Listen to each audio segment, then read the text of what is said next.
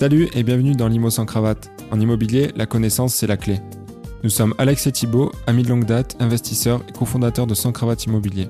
On accompagne des particuliers au quotidien dans la réussite de leurs projets d'investissement.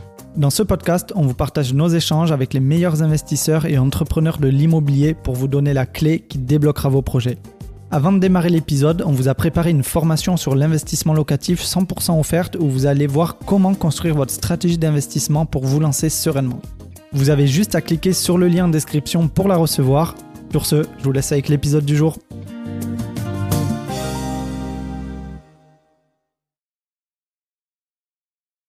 Salut et bienvenue dans ce nouvel épisode de Limo sans cravate. Aujourd'hui, euh, on fait un nouvel épisode dans le format un peu guide qu'on a, euh, qu'on a lancé la dernière fois. On avait fait un premier épisode sur euh, les six principes qui, selon nous, étaient importants du pourquoi investir dans l'immobilier, pourquoi, pourquoi c'est intéressant. Aujourd'hui, on va parler de établir sa stratégie, les questions que vous devez vous poser avant de, commencer votre projet et un petit peu bah, les étapes d'un investissement, comment ça se passe concrètement. Voilà. Est-ce que Thibaut, tu pourrais te, présenter en deux secondes? Ouais, bah, je vais nous présenter à tous les deux, ce sera plus simple. Euh, si vous ne nous connaissez pas, euh, que vous avez pas, voilà, vous êtes nouveau sur le podcast, euh, nous c'est Alex et Thibaut, on est cofondateurs de Sans Cravate, qui est une société avec laquelle on accompagne des particuliers à investir dans l'immobilier. Sur toutes les étapes d'un projet d'investissement immobilier. C'est ça, bah, comme voilà les étapes qu'on cite là, à savoir bah, d'établir sa stratégie, euh, jusqu'à ben, la, mise en location. Voilà, trouver un bien rentable, la mise en location, le financement, la, fiscalité, etc. Voilà, sur tout le, tout le process. Euh, c'est un accompagnement euh, qui est un format hybride entre de la formation et du coaching. Où on co-construit le projet avec nos membres. Voilà, on co-construit le projet avec nos membres et, et on les accompagne jusqu'au résultat.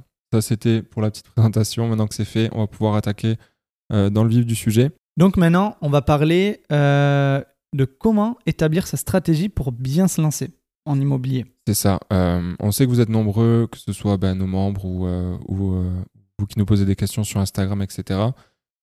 À vous poser pas mal de questions sur cette phase-là, à savoir ben, qu'est-ce que je dois faire avant de me lancer, quelles questions je dois me poser, sur quelle stratégie je pars, sur quel type de bien je pars, etc. et c'est une phase qui d'ailleurs vous paralyse souvent pour passer à l'action. Euh, donc le but, c'est qu'on éclaircisse un maximum pour vous faciliter le passage à l'action derrière. Pour moi, la première étape, c'est d'adopter le bon état d'esprit. Vraiment, c'est venir se débarrasser de tous ces blocages et des fausses croyances qu'on pourrait euh, avoir sur l'investissement immobilier. Du type, euh, ben, je ne peux pas investir, je j'ai pas la situation, j'ai pas d'apport, je suis trop jeune ou je suis trop vieux, c'est trop tard, ça prend trop de temps, j'ai peur de ne pas pouvoir ben, tout simplement louer euh, j'ai peur de me tromper et que ça euh, me mette dans une situation financière compliquée. Euh, voilà, ça peut être, voilà, les locataires vont tout casser. Voilà. C'est un, peu ce que vous entendez quand, quand, vous commencez à vous intéresser sur le sujet et que vous en parlez autour de vous. si c'est des gens qui n'ont jamais investi, bah, ils vont vous dire Ah non, c'est trop risqué, les locataires, ils vont pas payer. Ils vont les taux d'emprunt sont trop élevés. Bref, ça, clairement, c'est du bullshit et c'est des fausses croyances et c'est des excuses hein, au final pour ne pas passer à l'action. Voilà. Donc, le, comme disait euh, Alex, la première étape, c'est d'essayer. Alors, c'est plus facile à dire qu'à faire. Je pense que c'est un process qui prend du temps aussi. Euh, ouais, ouais, ça prend du temps. Si vous êtes nouveau là-dedans. Mais, mais globalement, euh, déjà, n'écoutez pas les, les, gens autour de vous qui n'ont pas investi et qui vous donnent des conseils là-dessus. Par exemple, si vous, voulez apprendre à cuisiner, vous allez voir, vous allez voir potentiellement un chef ou un chef étoilé si vous avez l'occasion euh, qui va vous apprendre. Vous n'allez pas aller voir tonton Marcel euh, qui, euh, sait faire que des pâtes au ketchup. C'est un peu le même principe. Euh, essayez d'aller, d'aller échanger avec des gens qui sont déjà dans cette situation-là et qui du coup seront passés par les mêmes étapes que vous psychologiquement, etc. c'est pour moi, adopter le bon état d'esprit, ça passe aussi par comprendre pourquoi vous voulez investir dans l'immobilier. c'est le fameux why, trouver son why et, déterminer en fait qu'est-ce qui vous pousse à investir aujourd'hui. Oui, c'est vrai, et tu as raison, le pourquoi est très important. Ça va avec euh, adopter un bon état d'esprit. Bon, je refais une parenthèse là-dessus. Ça prend du temps, mais en se formant déjà, c'est euh, enlever tous ces blocages qui, peut, peuvent nous paralyser pour, euh, ben, pour se lancer et investir dans l'immobilier. Mais déjà, en se formant, on va beaucoup plus comprendre le, fonctionnement et le mécanisme d'un investissement qui va nous rassurer et au final, tous les blocages qu'on pourrait avoir sur ben, le locataire va pas payer, euh, ça va pas se louer, euh, ça va me mettre en difficulté financière, eh bien, on va voir que finalement, on peut avoir des certitudes pour verrouiller un projet immobilier et venir enlever tous ces doutes et toutes ces craintes. Ouais, carrément. Et euh, c'est un truc, Il y voilà. a des outils pour ça. Carrément. Carrément, il y a des outils pour Et ça. Des outils et des méthodes. Carrément. Et c'est un truc euh, important parce que, comme disait Alex, euh, en fait, ça peut. Ces, ces barrières et ces blocages peuvent, même si vous pensez avoir envie d'investir dans l'immobilier, ça peut vous bloquer en fait au moment, au moment où ce sera important de passer à l'action, au moment où il faudra acheter, où il faudra s'engager sur peut-être plusieurs dizaines, voire plusieurs centaines de milliers d'euros. Donc c'est important et je pense que c'est un travail de longue haleine aussi à, à travailler. euh. Et c'est là où le, euh, le pourquoi euh, va être important. C'est dans ces moments-là Carrément. où justement il va y avoir l'engagement. On va se poser la question est-ce que je fais pas une connerie ou non? Et c'est là où le pourquoi va être vraiment très important et va prendre le dessus pour pouvoir ben, avancer et investir de manière sereine. C'est ça. Et plus le pourquoi en fait va, va avoir du sens pour vous, va être fort, et plus vous pourrez vous appuyer dessus bah, pour, euh, pour, euh, pour investir. Quoi. Donc euh, qu'est-ce qu'on entend par pourquoi? Euh, C'est vraiment le pourquoi profond. Euh, on entend souvent, euh, oui, moi je veux investir pour être libre financièrement. Pour générer des revenus complémentaires. Voilà. Mais non, ça, ça marche pas. Ouais. Pourquoi vous voulez générer des revenus complémentaires? Pour pouvoir dépendre, plus dépendre de mon salaire, pour pouvoir être libre, voyager? Non. Pourquoi tu ne veux plus dépendre de ton salaire? Mais là, pour être libre, pour profiter de mes proches, d'accord. Pourquoi tu veux être libre Là, aujourd'hui, tu profites pas de tes proches. Qu'est-ce qu'il va y avoir en plus? Voilà, C'est vraiment ça qu'il faut, qu'il faut se poser, vraiment aller chercher le pourquoi très profond et pas superficiel à, à- et s'arrêter à une seule question. Pourquoi investir dans l'immobilier? Ben, Pour avoir des revenus complémentaires. Voilà. Ouais, ça c'est cool. Il euh, a- il y a une bonne technique pour ça, bah, c'est exactement ce qu'on vient de faire à l'oral en, en échangeant, mais euh, essayez de vous poser la question du pourquoi plusieurs fois d'affilée, au moins trois fois d'affilée minimum, euh, pour essayer de creuser en profondeur dans vos intentions et dans ce qui vous motive en fait. Donc, euh, comme, comme disait Alex, pourquoi je veux investir? Bah, Pour générer des revenus complémentaires. Pourquoi je veux générer des revenus complémentaires? Bah, Pour euh, être plus libre, avoir le temps. Pourquoi je veux être plus libre, avoir le temps? Pour profiter de mes proches, pour voyager, pour... je sais pas. Ça, c'est chacun, chacun a ses raisons. Après, ça peut pas être forcément voilà, une raison très spécifique. Moi, par exemple, si on prend mon Je vais pourquoi, te poser la question. Euh, moi, mon pourquoi j'ai investi dans l'immobilier, c'est tout simple, c'est parce que je suis passionné.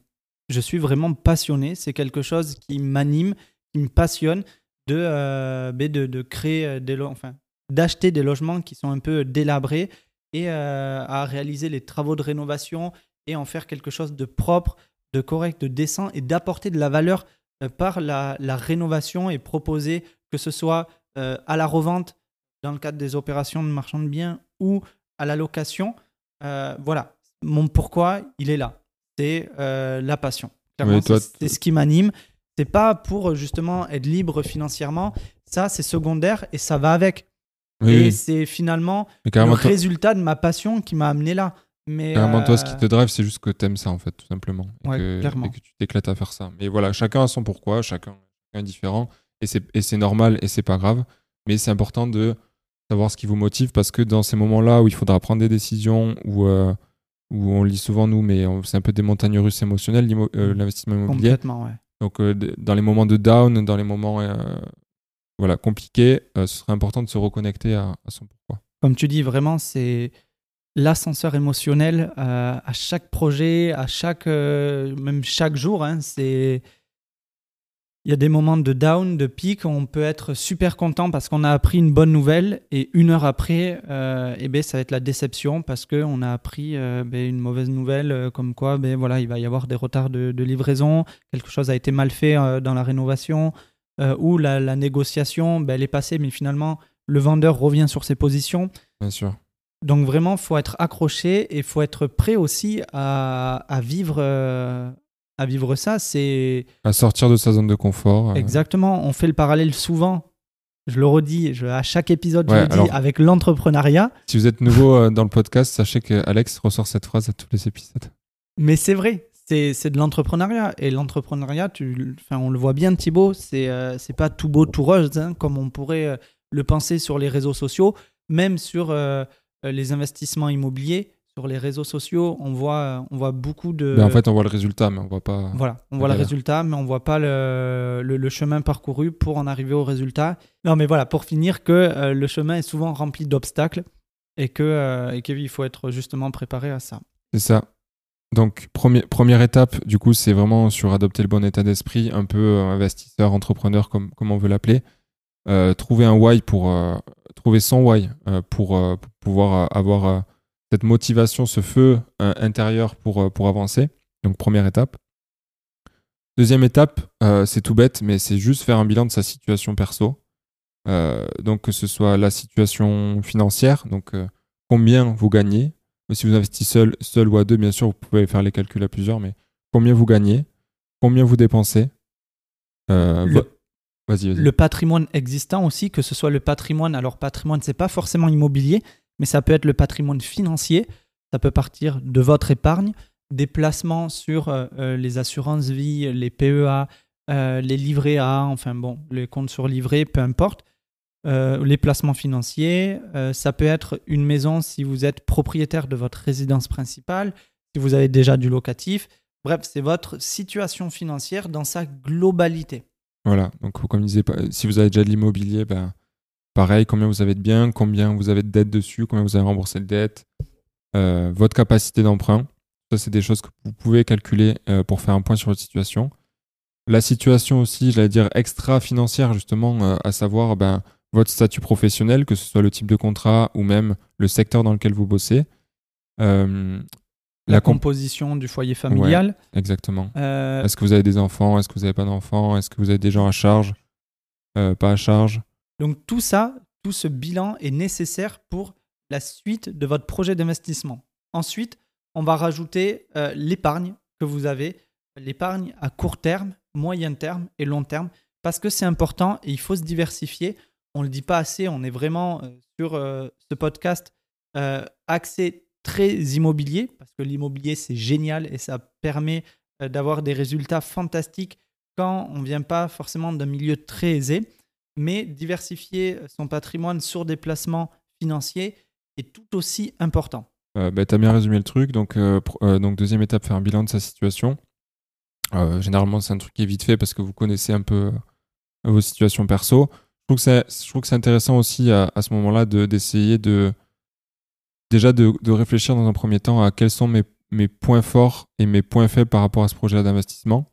quels sont mes avantages concurrentiels entre guillemets par rapport aux autres donc par exemple, euh, si vous êtes dans le bâtiment ou que vous avez de la famille dans le bâtiment, bah, ça va être plus simple, beaucoup plus simple que, euh, que vos concurrents entre guillemets sur la partie travaux. Euh, est-ce que vous avez beaucoup d'épargne? Est-ce que vous avez, je ne sais pas, déjà des gens dans votre entourage qui ont investi? Est-ce que voilà tout ça pour moi. Est-ce que vous êtes dans une région aussi déjà qui, qui est intéressante pour, pour l'investissement? Essayez de, voilà, de déterminer un peu vos points forts ça va peut-être vous driver par la suite, du coup, sur une stratégie ou une autre en particulier. Donc, ce bilan personnel est très important, comme tu dis, Thibaut, pour, euh, pour apprendre déjà à se connaître et voir les points d'amélioration qu'il y aurait à faire, les, les avantages et les inconvénients. Et ensuite, la deuxième étape, après avoir fait cet audit, c'est de connaître son profil investisseur.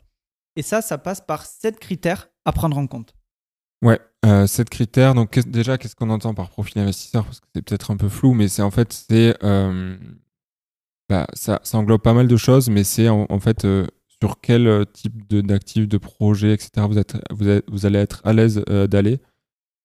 donc forcément, il y a un objectif financier derrière ça. Donc combien et à quel niveau de rentabilité vous attendez un retour sur investissement? Le niveau de risque, euh, nous, c'est un truc qu'on aborde très souvent euh, parce, que, parce que souvent, on ne s'en rend pas spécialement compte euh, dans l'IMO. Mais donc, c'est un peu par rapport au ratio risque-rendement, risque-rentabilité, si vous voulez. Plus vous allez cibler des, des, projets qui sont rentables et plus le risque est important. le risque, alors je l'associe déjà ben, forcément au niveau d'impayé, au niveau des secteurs un peu dégradés, donc sur la plus-value.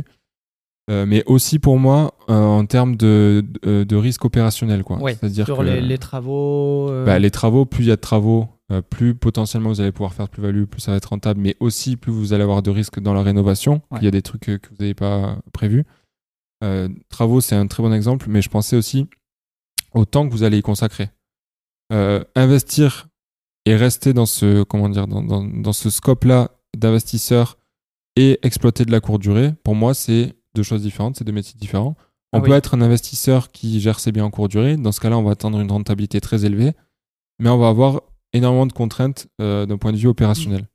Euh, donc tout ça, c'est à prendre en compte. Plus, en fait, plus vous allez vouloir être tranquille entre guillemets sur euh, la partie exploitation, et moins ça va être rentable. Et, par- et inversement, plus vous allez Ouais. vouloir prendre des responsabilités dans l'opérationnel, et plus vous allez pouvoir garder en rentabilité. Je voulais faire une petite parenthèse euh, sur le fait qu'un bien sur le papier peut être très très rentable, mais dans les faits et sur le terrain, il s'avère que euh, la rentabilité vient être impactée par différents facteurs, notamment euh, des impayés, comme tu le disais Thibaut, euh, une, une faible tension locative, donc avec une vacance locative importante.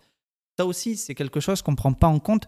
On peut avoir des rentabilités énormes dans des zones rurales parce que ben, les, prix de l'immobilier sont vraiment pas chers et on peut louer à des prix corrects. Sauf que derrière, il faut vraiment analyser la situation dans sa globalité. Que c'est bien beau sur le papier, mais si derrière on a euh, trois mois de vacances locatives euh, dans l'année ou euh, qu'on a des impayés euh, liés au profil des locataires, mais finalement la rentabilité espérée sur le papier ne l'est plus du tout.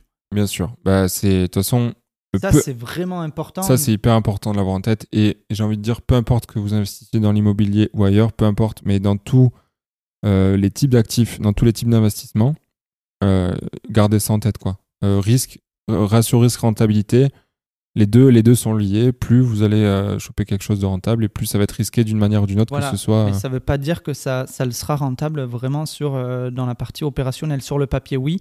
Et c'est pour ça que c'est vraiment important de venir se sécuriser euh, en immobilier. Donc voilà, ça c'était le deuxième critère à prendre en compte, le risque. Euh, vous avez aussi bah, le budget. Euh, on ne peut pas tous se positionner sur la même taille de projet. Donc ça, euh, vous pouvez euh, le, le- le calculer un peu ben, en fonction de ce que vous gagnez euh, et de vos charges fixes euh, pour savoir euh, combien vous pouvez emprunter au maximum, etc. Donc, C'est pour quel- ça que en amont, c'est bien de faire un audit personnel de sa situation. Pour Oui, oui, carrément. C'est pour ça, c'est la première étape. Quoi. Mais donc, budget, bah, hyper important. Ça va déterminer ce que vous pouvez acheter, ce que vous pouvez pas acheter, dans quelle ville vous allez acheter, dans quelle ville vous n'allez pas acheter. Le temps et l'énergie dispo aussi, ça, re- ça revient à ce que je disais tout à l'heure, mais euh, est-ce que vous avez le temps et l'énergie dispo nécessaires pour vous former, pour euh, passer à l'action, faire des visites, etc. Ou pas du tout, et dans ce cas-là, il faudra peut-être penser à, à déléguer quoi, votre investissement. C'est toujours pareil, plus on fait des choses nous-mêmes et plus, euh, plus on garde en rentabilité, en performance de votre investissement, mais plus ça a des contraintes, soit en temps, soit financières, euh, euh, d'autre part. Il n'y a pas de secret. Ensuite, ça va être l'horizon d'investissement. Alors, qu'est-ce qu'on entend par l'horizon d'investissement? Ça va être la vision que vous avez euh, de, de votre investissement et de vos objectifs hein, qui correspondent à vos objectifs, que ce soit sur un investissement euh, avec une exploitation pendant 5 ans et une revente euh, après les, les 5 ans justement pour investir dans un autre projet ou euh, parce que vous savez que c'est à ce moment-là que la fiscalité va venir impacter votre, votre projet.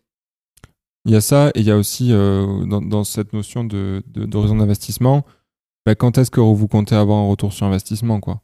C'est-à-dire ouais. que, je dis n'importe quoi, mais si vous voulez placer de l'argent aujourd'hui euh, pour avoir un retour d'ici trois ans, parce que dans trois ans, vous avez le projet euh, euh, d'acheter une résidence principale ou euh, j'en sais rien, vous avez un, autre projet à côté et que vous avez besoin euh, du coup de pouvoir récupérer cet argent-là avec, enfin, avec la performance associée, euh, ben, va falloir le prendre en compte. Vous n'allez peut-être pas faire forcément la même chose si vous avez pour but de revendre en deux ans que si vous avez un objectif plus long terme où vous, Ouais, vous comptez l'exploiter euh, sur 15 ans. Quoi. Complètement. Euh, donc voilà, vous n'allez pas faire les mêmes stratégies, vous allez peut-être même pas faire du locatif si c'est sur deux ans, enfin j'en sais rien. C'est pour ça qu'on arrive au prochain point, qui sont les connaissances immobilières, les connaissances en investissement, qui sont très importants pour connaître son profil investisseur et le type d'opération qu'on souhaite réaliser. Parce que sans les connaissances, on ne sait pas qu'est-ce qui est forcément possible de réaliser. Donc, euh, ça, c'est très important. C'est ça. Et, euh, et le septième critère, du coup, qui rejoint un peu ce qu'on disait tout à l'heure sur euh, votre disponibilité et, euh, et, et on va dire la charge que vous allez prendre dans votre projet, c'est un peu bah, les sacrifices que vous êtes prêt à faire. Bah, voilà, en termes de temps, d'argent, etc. Quoi. Voilà. C'est- Moi, je me souviens sur les- la, la première opération, j'ai déjà raconté cette histoire, mais j'étais en, du coup, j'étais étudiant et j'étais en expatriation à Barcelone. Donc, j'étudiais sur un campus à Barcelone et tous les week-ends, je, re- euh, je remontais sur Toulouse. Donc, je me tapais 4 heures, euh, heures de voiture pour revenir sur Toulouse pendant que mes, euh, mes potes étaient en train de faire la fête euh, chaque week-end à Barcelone. Et je n'ai pas passé un seul week-end euh, à Barcelone durant mes six mois d'expatriation. Et, euh, et je les ai passés à faire les, les travaux de rénovation. Et ça, ça fait partie des sacrifices. Ouais, bah ça, carrément. Encore une fois, coup, pareil, sur ma, illustré, ma première opération, je n'avais pas anticipé le fait de changer euh, la toiture.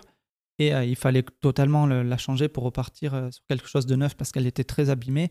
Et j'ai vendu ma voiture, du coup, pour, pour ben, payer cette toiture, mon premier investissement. Encore une fois, ça fait partie des sacrifices. Après, il y, a, des sacrifices qui peuvent être plus ou moins minimes. Là, c'était quand même des, gros sacrifices. hein. On, va, dire que c'est le- les prix de la leçon pour apprendre, parce qu'on apprend toujours. Mais ça peut être, euh, ben, par exemple, euh, si euh, vous prenez un, café tous les matins à 3 euros, mais voilà, déjà, si vous souhaitez améliorer votre situation financière, bon, c'est pas, tout dépend les profils, pas 3 euros, quoique 3 euros tous les jours, ça peut faire une certaine somme, mais en fonction de votre situation, si c'est un peu ric-rac à chaque fois à la fin du mois, mais voilà, venir faire quelques sacrifices justement pour euh, atteindre votre objectif pour euh, ensuite euh, vous acheter tous les cafés que vous souhaitez. C'est bien résumé. Voilà, donc ça c'était les sept critères. Pourquoi, selon nous, c'est important de connaître son profil investisseur C'est pour deux raisons, principales. C'est qu'en fait, ça va énormément faciliter votre prise de décision par la suite. Parce que, et, et- et- et deux- et deuxième raison, et après j'explique pourquoi, mais deuxième raison, vous allez éviter les conflits internes euh, euh, avec, vous et vous-même. quoi. Nous, on l'a- vu trop de fois, euh, des gens qui, euh, bah, par exemple, ils ont vu sur les réseaux que la stratégie du moment, c'était de faire des immeubles de rapport euh, dans des villes euh, reculées pour faire énormément de cash flow. Mais si en fait, vous, votre profil investisseur, si, vous, au fond de vous, euh, vous n'êtes pas du tout à l'aise avec ça, eh ben, en fait, au moment de, vouloir se positionner, vous le ferez jamais parce que euh, c'est pas un type d'investissement qui vous correspond tout simplement. Donc, euh, donc voilà, c'est hyper important à le faire pour cadrer sa stratégie derrière. Euh, mais si, euh, mais si voilà, si, si c'est contraire entre guillemets à vos valeurs et, à, et avec ceux avec quoi vous êtes à l'aise, tout simplement, vous n'allez pas passer à l'action. Encore une fois, ça a pour but de simplifier derrière le passage à l'action et d'être aligné entre le projet que vous allez faire et, vous, ce que vous pensez intérieurement. Très important. Salut, c'est Alex. Juste avant de poursuivre l'émission, je te rappelle que tu peux télécharger gratuitement notre formation sur l'investissement immobilier où on te partage comment construire ta stratégie d'investissement pour te lancer sereinement. Pour ça, rien de plus simple, tu as juste à cliquer sur le lien en description pour la recevoir tout de suite dans ta boîte mail et je te laisse pour la suite de l'émission. Après, il y a une question euh, qui revient très souvent, c'est euh, ben, est-ce que j'achète ma résidence principale ou euh, du locatif? Parce que, par exemple, je suis allé voir la banque, la banque m'a dit de faire euh, d'acheter ma résidence principale. Parce qu'elle finance pas du locatif si j'ai pas ma résidence principale. Bon, déjà, clairement, je tiens à dire que ça, c'est totalement faux. Euh, J'en suis la, preuve et il y a plein de membres aussi euh, qu'on accompagne à qui c'est arrivé où les banques ont dit vous n'êtes pas propriétaire de votre résidence principale, je ne peux pas vous financer votre projet d'investissement locatif. Donc moi, clairement, je vais vous dire comment j'ai répondu à ma gentille banquière sur, euh, sur cette objection. Je lui ai dit, c'est très bien. Aujourd'hui, j'habite dans une euh, grande métropole, donc à Toulouse. Le prix de l'immobilier est cher. Et aujourd'hui, je suis euh, locataire euh, d'un T3 simplement. Donc, c'est le loyer, c'est 700 euros. Je vais être totalement transparent avec vous. Aujourd'hui, si je souhaitais un T3 euh, avec les mêmes prestations dans euh, la commune où j'habite, j'en aurais à peu près pour euh, 270 000 euros. D'accord? Donc, 270 000 euros, un prêt sur 25 ans, ça va représenter euh, 1400, 1400 euros de mensualité, Ouais, à peu près de tête. hein? ouais, surtout maintenant avec les taux Ouais. à 5. Donc, euh, 1400 euros de mensualité, d'accord, entre Donc, plus. 1500 et 1400. Je paye 700 euros. Donc je lui ai dit, vous voyez, euh, quel, est, euh, quel est le plus avantageux? Donc oui, je paye un loyer. Donc on pourrait dire que je jette le- de l'argent par, euh, par les fenêtres. Mais derrière, si je faisais euh, ce projet de résidence principale, déjà, il faut avoir la capacité euh, d'emprunt. Oui, de toutes base. les- ouais. toutes les personnes n'ont pas ça quand ils habitent dans une grande ville. Et deuxièmement, ben, si je peux réaliser ce projet, si j'ai pas une capacité financière suffisante, ça voudrait dire que je me mets à bloc sur mon taux d'endettement et derrière, ça peut être compliqué pour enchaîner sur des projets locatifs. Donc je l'ai expliqué comme ça. J'ai dit après, si vous me prêtez sur euh, 270 000, ben go, on y va. Mais je pense que euh, ces moyens, au vu de la vision que j'ai et de la stratégie que j'ai, euh, ça pourrait me bloquer sur des potentielles euh, opérations. Donc, euh, donc voilà. Et elle a totalement bien pris et derrière, elle m'a financé euh, tous mes, projets euh, locatifs. C'est ça, ouais. Si on, si on devait un peu résumer le truc, euh, un peu les, les avantages euh, Mais ça, je Non. l'ai- dans un cas et dans l'autre, Ouais, voilà. Je disais que ça, c'est ma situation Oui, voilà. personnelle et que ça répond pas forcément à la question. Maintenant, on va répondre à la question Voilà. RP ou locatif. Voilà, est-ce que est-ce qu'on achète sa RP euh, ou est-ce qu'on ou est-ce qu'on reste locataire En fait, c'est ça la vraie question. Ouais, ouais. Pour dans, dans un but d'investir derrière, bien sûr. hein. Si vous avez le choix entre acheter une RP ou pas investir du tout, ben achetez la RP, hein, c'est mieux. Ah oui. Ah, mais je veux dire, là, là, on est dans une optique Clairement. où soit on achète la RP euh, pour l'investissement, soit on reste locataire pour investir. On est dans cette optique-là. Euh, les avantages côté RP, c'est que bah, vous avez une capitalisation mensuelle, c'est-à-dire qu'au lieu de, de- de- comme tu disais, d'enrichir un propriétaire, vous allez vous enrichir vous à titre personnel, Exactement, sur euh, la- l'amortissement du capital. l'amortissement du capital. Vous aurez aussi accès à un financement plus souple. C'est quand même plus simple de se faire financer généralement sur des résidences principales que sur du locatif, euh, avec des conditions parfois plus avanta- avantageuses. Euh, pour de la revente, pour de l'achat-revente, ça peut être intéressant euh, fiscalement de, de choisir une résidence principale. Parce que pour le moment, il y a le- l'exonération euh, d'impôt sur la plus-value. C'est-à-dire que Bien si vous faites une bonne affaire, vous achetez un bien et vous y habitez deux ans dedans, trois ans, et que vous le revendez au bout de trois ans, eh ben, euh, sur votre plus-value, ça sera euh, l'intégralité dans votre poche nette sans imposition. Et ensuite, bien évidemment, acheter sa résidence principale, c'est le confort. On se sent bien chez soi. euh, Bah, voilà. C'est ça, c'est ça que, On- les, que les gens cherchent quand ils achètent une résidence principale. C'est pour avoir un chez eux. Souvent, ils disent ça, je veux un chez moi. Ouais, ouais. Donc c'est vraiment ça, c'est cette notion de là de confort que effectivement, euh, que effectivement vous aurez pas, enfin en tout cas moi si vous êtes locataire. Euh, et côté locataire, du coup, pourquoi rester locataire de sa résidence principale pour continuer à investir? Euh, Bon déjà, comme disait Alex tout à l'heure, c'est pas du tout un frein pour investir. Euh, vous allez avoir bah, plus entre guillemets de, de, revenus à consacrer à, votre investissement, donc donc vous pourrez in- investir derrière potentiellement plus facile, plus facilement si vous habitez dans une grande métropole. Ouais, vous avez plus de flexibilité géographique. C'est-à-dire que demain, vous êtes locataire. Si, euh, je dis n'importe quoi, vous souhaitez euh, déménager dans le sud de la France pour euh, profiter du soleil et, et venir passer par Toulouse, ben, vous pouvez le faire. Vous pouvez vous, vous déplacer. C'est plus facile ben, de, de mettre fin à un contrat de bail et de reprendre un nouveau bail. Quoique aujourd'hui, pour trouver une location, c'est difficile en fonction de- des secteurs mais ça reste toujours plus simple que de devoir vendre une maison. Ouais. Voilà, enfin, c'est moins d'engagement. Ouais, Voilà, ouais, on va dire ça, c'est moins d'engagement. Euh, quand vous êtes locataire, il y a un, un gros avantage aussi, c'est que en fait vous n'avez pas toutes les charges qui sont liées à la propriété. Donc euh, si vous êtes propriétaire de votre, résident- de votre résidence principale, euh, bah, si vous êtes dans, un, dans une copro, vous allez avoir des, des charges de copro bien sûr. La taxe Vous allez foncière, avoir la taxe foncière, vous allez avoir des, des assurances, vous allez avoir euh, pas mal de charges euh, qui sont juste liées au fait que vous êtes propriétaire, euh, que vous n'avez pas quand vous êtes locataire. enfin, l'en- l'entretien, des, les gros entretiens. Ouais, ouais, effectivement, c'est pas vous qui allez, s'il y a un truc qui pète dans votre appart, c'est pas vous qui allez payer les travaux, quoi. Quand vous êtes locataire, j'entends. Ouais, alors que locataire, voilà, vous, vous payez le loyer, et derrière, c'est le propriétaire qui s'acquitte de toutes les grosses charges liées au bien. Carrément. Et tu en as un peu parlé tout à l'heure, mais du coup, ça, c'est selon l'emplacement, selon où vous habitez aujourd'hui.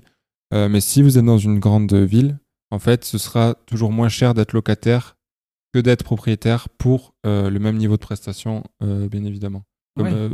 Comme, l'exemple qu'a cité Alex tout à l'heure. Donc, c'est vraiment ça. Si je dois faire un exemple chiffré, j'en ai un sous les yeux là pour vous donner. Mais par exemple, ouais, bah, c'est l'exemple que tu as cité tout à l'heure. Acheter un T3 à Toulouse, ça, vaut- ça vaudrait à peu près 360 000 euros. Donc ça fait 1600 euros par mois de crédit sur 25 ans avec l'apport des frais de notaire. Euh, plus à ça, rajouter à peu près 300 euros par mois de, de taxes foncières, de charges de copro, d'assurance d'entretien. Donc vous avez un coût global à presque 1900 euros par mois, avec quand même un enrichissement latent d'environ 1200 euros par mois, euh, qui est le capital que vous remboursez. Mais quand même, vous allez sortir de votre poche 1900 balles tous les mois. Ouais. Alors que si vous êtes locataire de votre résidence principale, pour un T3 euh, euh, dans le centre de Toulouse, euh, là, ça va vous coûter à peu près 900, euh, entre 900 et 1000 euros de, de loyer par mois. Donc c'est quasiment divisé par deux euh, le coût d'être Ouais, locataire plutôt ça. que d'être euh, En fait, propriétaire. quoi. Il faut, ça, ça dépend vraiment de votre situation géographique. Si vous habitez dans une grande métropole et que vous avez un projet d'investissement, vaut mieux rester locataire. Si vous habitez dans une ville de taille moyenne, euh, ben, par exemple Tarbes, euh, je pense euh, à, à cette ville, le, le prix euh, de l'immobilier est beaucoup moins cher. Vaut mieux être, euh, vaut mieux être propriétaire parce que pour le prix d'un d'un T3 par exemple, ben, ça va être la même mensualité de crédit à peu près que euh, le coût d'une location euh, d'un T3 à Tarbes pratiquement. C'est ça, exemple, ce exemple chiffré, euh, ah une ben voilà. acquisition à peu près à 100 000. Voilà. Euh, 500 euros par mois de crédit sur 25 ans, comme on disait tout à l'heure. 100 euros par mois de taxes foncières, charges de copro, assurance, entretien, parce que c'est aussi moins cher. Euh, Enfin, peut-être que peut-être ça pourrait être plus élevé, mais je veux dire, même les taxes foncières et tout, parfois sont moins chères aussi dans les Ouais, plus petites ouais, villes. carrément.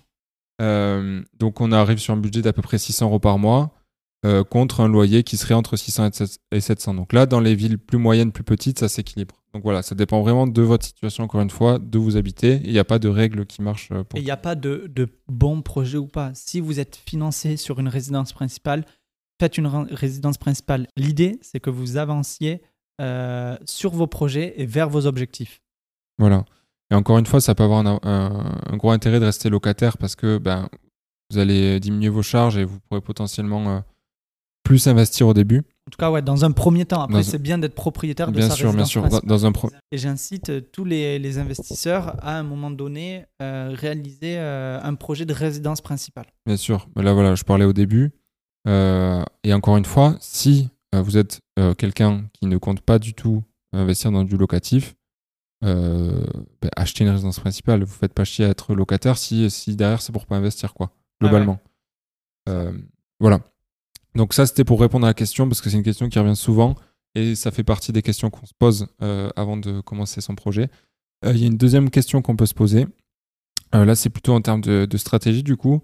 Est-ce qu'on va faire de l'achat-revente ou est-ce qu'on va faire du locatif? Alors, ouais, ça, c'est une grande question. Une grande question. Pour moi, Euh, La- L'achat-revente. Comment l'achat-revente L'achat-revente en tant que marchand de biens, donc le vrai achat-revente, ou euh, comme euh, les gens sur Instagram qui, euh, qui se disent marchands de biens et qui font de l'achat-revente en résidence principale. Parce que ça, c'est totalement différent et c'est pas du tout les mêmes engagements. ouais, alors là, je pense qu'on va parler de l'achat-revente euh, en résidence principale classique, parce que euh, le marchand de biens, euh, c'est pas, enfin voilà, c'est pas, c'est pas au sujet du jour. Si c'est un truc qui vous intéresse, on, fera, on pourra faire un épisode avec toi, Alex, d'ailleurs, euh, qui connaît un peu mieux le sujet. Mais le marchand de biens, voilà, pour moi, c'est Ok, à donc notre niveau. Là, on parle de gens achat-revente. qui... Ouais. en tant que particulier sur une Ouais. résidence principale. Totalement. Donc, si j'ai le choix, moi, euh, voilà, je veux investir. Euh, je sais pas quoi faire. Est-ce que j'achète ma résidence principale pour la revendre d'ici un an et faire une plus-value et avoir du cash? Ou est-ce que ben, j'investis dans du locatif pour avoir un petit, un, un petit cash flow, un truc euh, qui se rembourse tous les mois? C'est un peu la question. Euh, donc, pareil, encore une fois, euh, d'où l'importance des premières étapes qu'on a dit dans cet épisode, mais il faut vous poser les bonnes questions. Euh, c'est quoi vos objectifs? De quoi vous avez besoin aujourd'hui? Euh, L'avantage de l'achat-revente, ben, c'est que On en On- a parlé un peu tout à l'heure. hein, mais- voilà, mais c'est qu'on peut dégager, on va dire, des, des, des, des grosses de- poches de trésorerie assez importantes et relativement rapidement. Euh, alors après, c'est peut-être moins favorable en ce moment, euh, l'heure où vous écoutez cet épisode avec euh, des taux qui sont hauts et peut-être moins de gens qui achètent des RP. Mais bref, en tout cas, Il y a toujours des il y a opportunités. toujours des opportunités. Euh, donc euh, le principal avantage, c'est que ça vous crée voilà, une, un- une réserve, on va dire, de capital que vous pouvez redéployer ensuite comme vous voulez. C'est une vision assez court terme quand même par rapport au locatif. On- on- généralement, on a une vision un peu plus long terme. Voilà, c'est ça. C'est plus court terme. Mais ce que je disais tout à l'heure, si vous avez euh, envie d'avoir, euh, j'en sais rien, 20-30 000 euros euh, sur euh, un an, euh, ben, dans le locatif, ça va être plus compliqué. Quoi, Ouais. Après, si ça. attention à l'achat-revente, je tiens à préciser. Voilà, faut que ça reste quand même euh, très, très ponctuel. faut pas faire ça tous les ans, ni même tous les deux ans, parce qu'il y a un risque de requalification en tant que marchand de biens. ben oui, bien sûr. Donc non, mais voilà, je tiens à le préciser. euh, parce qu'il ne faut pas en faire une activité. Parce qu'il y, y a beaucoup de monde qui ont, qui ont fait une activité, mais qui finalement s'en sont mordus les doigts et euh, se sont fait après euh, retoquer par l'administration fiscale. Bien sûr, c'est quelque chose à faire ponctuellement, sinon bah, forcément c'est ça va être considéré comme un business à part Et entière. que ça soit justifié aussi, que la revente doit être Ouais. justifiée pour un changement, euh, euh, changement de situation ou autre, mais voilà, qui est, qui est une logique quand même dans votre projet. Voilà. Euh, et les avantages de l'investissement locatif, bah, c'est que vous allez capitaliser sur la création de patrimoine via le remboursement de la dette, le fameux effet de levier dont on a parlé dans le premier épisode de ce guide. Ensuite, vous allez avoir des, des revenus qui sont plus réguliers. Là où sur un achat-revente, ben voilà, vous avez tout qui tombe. Là, vous avez des revenus qui sont plus réguliers, plus étalés. Euh, vous bénéficiez aussi euh, de la croissance à long terme du marché. Euh, nous, on a une vision plutôt long terme en fait de l'immobilier avec Alex. Ouais, ouais. On n'investit pas pour faire des coups sur deux ans. Enfin, en tout cas, c'est pas la philosophie. Nous, on, est, on, on a plus une vision long terme. Euh, donc, pour, pour nous, c'est intéressant de, ben voilà, de capitaliser sur cette croissance long terme des, des, des prix et des loyers, etc. C'est pour ça qu'on fait une grosse étude de marché avant d'investir euh, dans, dans les villes dans lesquelles on se positionne pour, euh, pour capitaliser sur le- la, la croissance de, de la ville, l'évolution et, et qui va entraîner de ce fait l'augmentation des prix de l'immobilier, C'est ça, c'est ça. tout en liant la rentabilité lors de l'exploitation. Là où euh, ça diffère un peu aussi entre achat-revente et locatif, c'est qu'achat-revente, vous n'allez pas avoir du tout tout ce qui est gestion de locataire, euh, enfin toute la partie Mhm. gestion euh, qui peut, qui peut être gênante pour certains. Donc voilà, il y, a y y forcément une gestion qui est soit coûteuse ou, ou un peu plus chronophage dans le locatif que dans l'achat-revente. Donc voilà, c'est c'est vraiment ce que tu disais, vision court terme pour l'achat-revente, vision long terme pour le locatif. Et après, c'est en fonction de vos préférences, il n'y a pas de bonne réponse, encore une fois. Donc voilà, on a, on a traité ensemble là, les questions qui, euh, qui, en tout cas, on a, on a remarqué qui revenaient souvent quand, quand on préparait son projet d'investissement. Maintenant, pour un peu cadrer, établir votre stratégie, c'est important que vous ayez conscience des différents types de biens qui existent sur le marché, euh, les avantages et les inconvénients de, de chacun pour que vous sachiez bah, quoi acheter et, euh, et, et dans quelle optique. Ouais. On va commencer par les appartements, du coup. Euh, concernant la typologie, bon, des appartements, il y en a plusieurs. hein. Ça peut aller euh, du, euh, du T6, T7 au, studio. hein. Euh, les avantages, ça va être qu'il y a une gestion quand même assez simple. En fonction du type d'exploitation, on va parler sur des exploitations classiques, donc en location meublée ou nue. Euh, une fois que le locataire est dedans, généralement, bon voilà, on a fait une bonne sélection, euh, il n'y a pas trop de problématiques. Ce qui est bien, c'est qu'il y a beaucoup d'offres sur le marché, donc vous n'aurez pas de mal à trouver justement un, un bien qui correspond à vos objectifs sur des, des- des appartements. On y reviendra sur un, un épisode sur la recherche de biens, comment trouver un, un bien Yes. rentable justement. Et c'est plus liquide à la revente. Il y a beaucoup de gens qui recherchent aussi des, des appartements, que ce soit pour investir ou pour se loger. Donc ça reste quand même euh, un, produit qui, euh, ben, qui s'échange euh, assez, assez rapidement. C'est pas un bien euh, vraiment atypique l'appartement comme on pourrait avoir sur d'autres typologies. Ouais. Euh, principaux inconvénients, euh, forcément, alors ça dépend quand vous l'exploitez, mais si vous, le- si vous le louez à un seul locataire, bah, vous avez un risque d'un payé plus important qu'un immeuble, par exemple, parce que vous avez un, lo- un loyer pour une mensualité de crédit.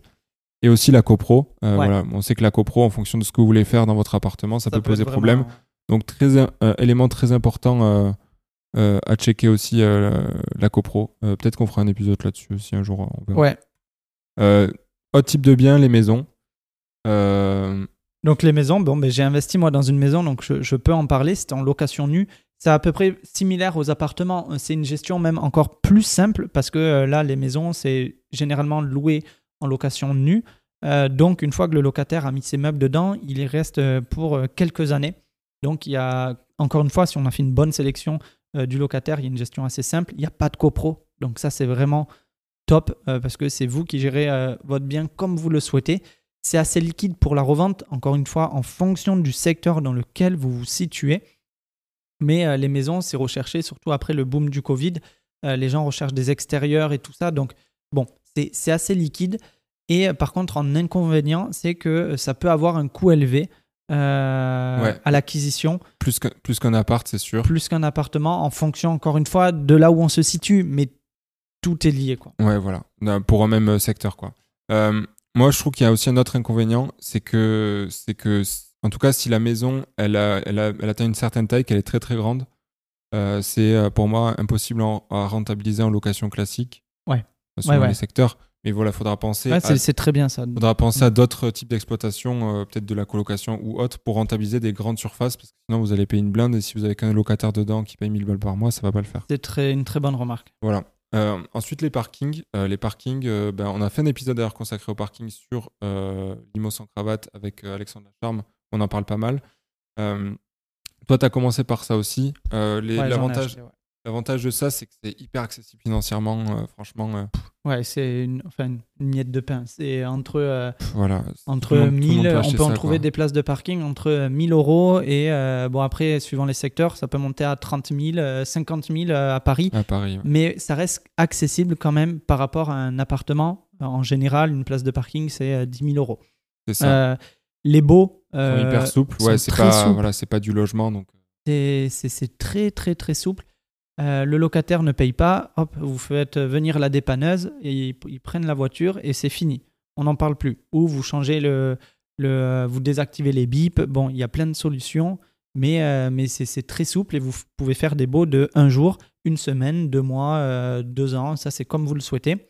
Par contre, l'inconvénient c'est que c'est difficile euh, pour euh, ben, justement dégager une trésorerie importante faudrait vraiment avoir énormément de parking ouais. pour pouvoir en vivre.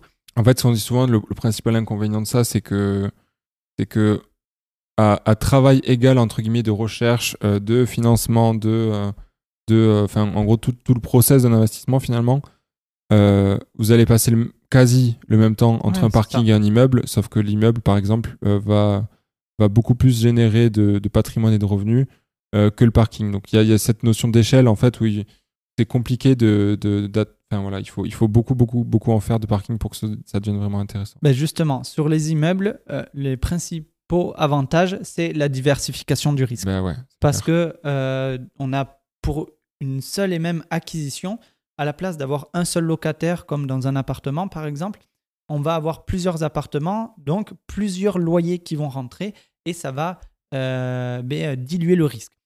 Euh, ensuite, il y a, on peut trouver vraiment des, des grosses rentabilités, euh, donc potentiellement récupérer un cash flow important sur les immeubles de rapport, qui est totalement réalisable aussi sur des appartements et sur euh, les, les maisons, un peu moins sur les parkings.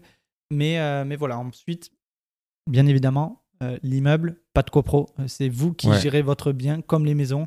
et ça, c'est quand même royal parce que, bon, la copro, si. euh, bon, on en fera un épisode à part, on va pas rentrer dans les détails. Par contre, en inconvénient sur les immeubles de rapport, c'est qu'il y a moins d'offres que. euh, Sur le marché, oui, qu'un simple appartement, c'est qu'un simple appartement, effectivement. c'est évident. C'est dédié quand même, c'est spécialisé pour les investisseurs. Ouais. Euh, alors qu'un appartement, euh, si en tant qu'investisseur on veut l'acheter, on peut être en concurrence avec une personne qui veut y habiter. Euh, Ouais, c'est-à-dire que là, vous l'immeuble, vous allez le revendre directement en bloc à, à un investisseur souvent. Ouais. Et euh, du coup, peut-être un- une liquidité un peu moins importante que sur les appartes. Ouais. Euh, mais bon, après, si vous avez un immeuble euh, rentable euh, qui tourne, etc., vous, vous pourrez quand même euh, acquérir Ouais, oui, ça, euh, c'est sûr. facilement. Et il y a une gestion, par contre, aussi dans les inconvénients qui est un peu plus euh, contraignante parce que ben, on passe de un appartement à gérer à plusieurs appartements à 3, 4, 5, 6, 7. Plus, euh, plus potentiellement 10. une copro, enfin voilà. Ouais, donc, euh, donc voilà, c'est un peu plus complexe. Après, il y a des, euh, des automatisations pour euh, justement euh, euh, limiter euh, notre temps euh, sur la gestion. Carrément. Euh, donc là, on a vu un peu les questions euh, à se poser avant d'établir une stratégie. Là, vous avez une idée déjà des différents types de biens avec leurs avantages et leurs inconvénients. On va pas rentrer aujourd'hui dans les détails de- des stratégies d'exploitation, etc. Ça fera l'objet d'un épisode à part entière. Sachez juste que euh, voilà, il faut, va falloir que vous preniez en compte en amont euh, si vous allez exploiter le bien de manière classique, en meublé ou en nu à l'année, en colocation, en courte durée, etc. Mais voilà, on fera un épisode à part entière. Euh, là où je voulais en venir, c'est que je voulais quand même qu'on aborde les différentes étapes d'un investissement pour que vous sachiez un peu à quoi vous attendre quand vous allez passer les étapes. Donc la première qui est la définition des objectifs, un peu ce que vous avez fait aujourd'hui et le cadrage du projet. Ensuite, nous, on a toute une phase d'analyse et d'étude de marché euh, qu'on fait systématiquement à chaque investissement où on va étudier euh, euh, bah, une ville euh, connaître les prix euh, de location, d'achat, de vente. euh, Les projets de la commune, vraiment les La étudier, démographie, euh, ouais, c'est ça. euh, le- la ville dans son ensemble, euh, vraiment euh, connaître la ville par cœur, les quartiers par cœur, que ce soit sur les prix de l'immobilier, les prix des locations, euh, les stratégies qui, euh, qui se font dans la ville et qui fonctionnent, euh, l'évolution de la ville sur le- les projets à venir, bref, Tout ça. vraiment c'est très important. Ensuite, Ensuite? ensuite, bah, ça va être trouver le bien rentable. Euh, donc, euh, donc euh, tout Ça ce qui... passe par euh, diverses phases de prospection et de méthodes de prospection aussi qu'on utilise pour trouver un bien et euh, ne pas se limiter seulement sur le bon coin où euh, 98% des euh, investisseurs regardent le bon coin sans forcément de grands résultats. Yes. Euh, ensuite, bah, une fois que vous avez trou- trouvé le bien, vous allez le négocier. euh, donc, toute cette phase négociation. Et après, bah, la phase d'acquisition, vous allez passer chez le notaire, vous allez faire une offre d'achat, un compromis, un acte authentique. Donc, euh, cette phase-là, chez le notaire, où il faudra faire attention à vous protéger pendant l'achat, etc. Après cette étape chez le notaire, euh, va y avoir le financement. Donc, toute la phase de on va aller pitcher le projet aux banques, en fait, tout simplement, monter un dossier de financement, pitcher le projet euh, et euh, se faire financer l'acquisition. Et ensuite, euh, bah, donc, une fois que vous, avez financé le bien, que vous l'avez acheté, ça va être la partie travaux. Donc, bon, c'est pas obligé de faire des travaux dans, tous les biens, mais nous, on recommande quand même d'investir dans l'ancien. Et donc, souvent, il y a au moins des petites rénovations et rafraîchissements à faire. Euh, après ces travaux-là, ben, il va falloir mettre en location en fonction de la stratégie que vous aurez choisie. Euh, donc, euh, donc voilà. Sur la mise en location, pareil, il y a plein de choses à dire, que ce soit sur les baux, sur, sur les automatisations qu'on peut mettre en place, etc. Mais ça, ça sera un épisode à part entière. Et ensuite, on l'a mis en dernier, mais ça vient quand même en amont de, toutes ces étapes, c'est la fiscalité. Optimiser la fiscalité pour enchaîner les projets, c'est quelque chose qui s'anticipe. Donc on l'a mis en dernier, mais, euh, mais en réalité, ça arrive aussi euh, en même temps que le- le- la recherche de biens. Enfin, ça va avec la définition des objectifs, savoir ce qu'on souhaite réaliser avant pour pouvoir après enchaîner les projets. Dans tous les cas, toutes ces étapes, passer un peu rapidement dessus, on y reviendra tout au En long détail, des, ouais. des, euh, des épisodes et, et de, cette, de, de ces guides qu'on est en train de réaliser à chaque fois par épisode.